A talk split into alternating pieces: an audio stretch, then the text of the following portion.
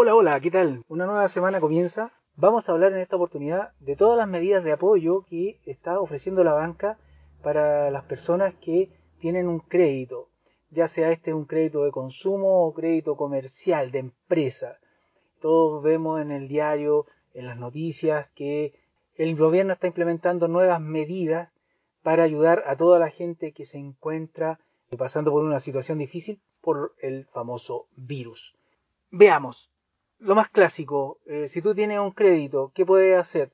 Bueno, siempre voy a recomendar que la persona que tiene un crédito vaya donde su ejecutivo de cuenta, le comente todo lo que está sucediendo, si es que es un afectado directo o indirecto.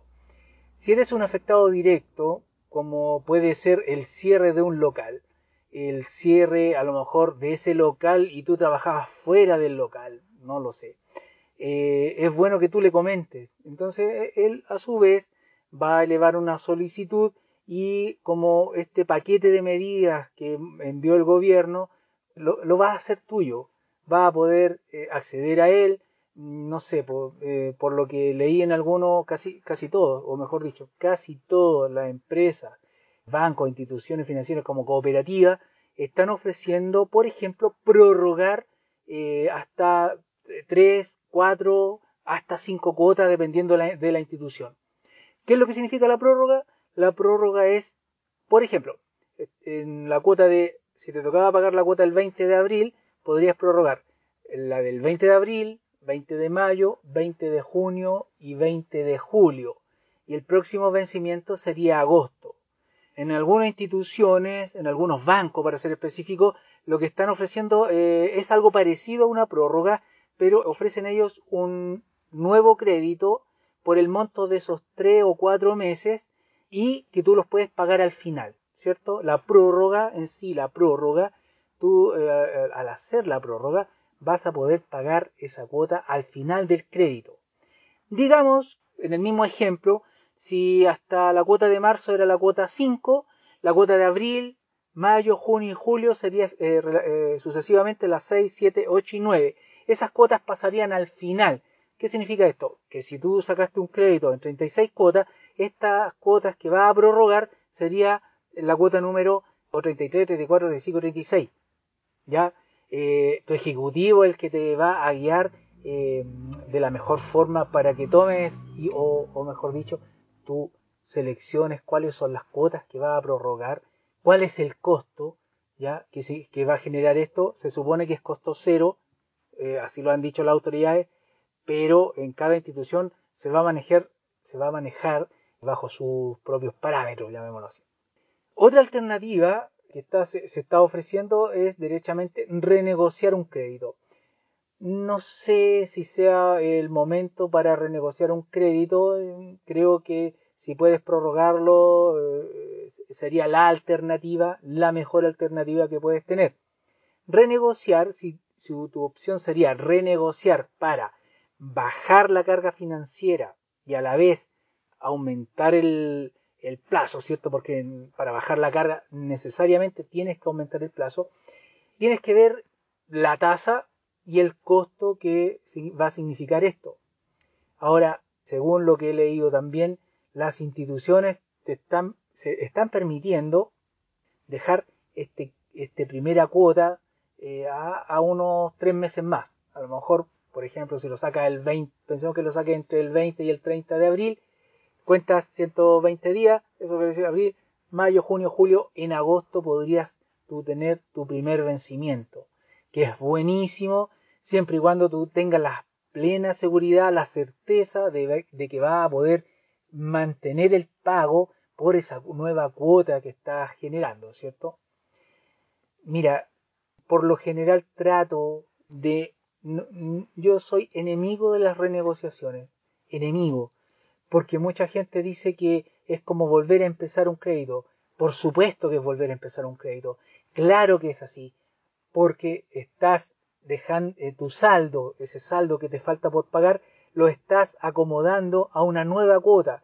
Si tu cuota era de 100 y la quieres dejar en 50 y te quedaban, a ver, si tu cuota era de 100 y eran 10 cuotas de 100 y la quieres bajar a 50, obviamente vas a tener que dejarlo en 20 cuotas por, por un tema de lógica, por un tema de tasa, un tema de gasto operacional.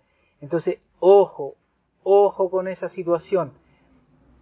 La idea de esto siempre, mis amigos, es buscar la mejor alternativa, la mejor alternativa por la que tú hoy día estás atravesando, tu negocio está atravesando. Entonces, fíjate bien en los, en los, en los gastos que esto tiene. Mi, mi consejo es, si puedes prorrogar, prorroga. Eh, tres, cuatro, hasta cinco meses, tómalo. Tómalo porque así te va a permitir ir viendo en estos meses qué opción puedes tener.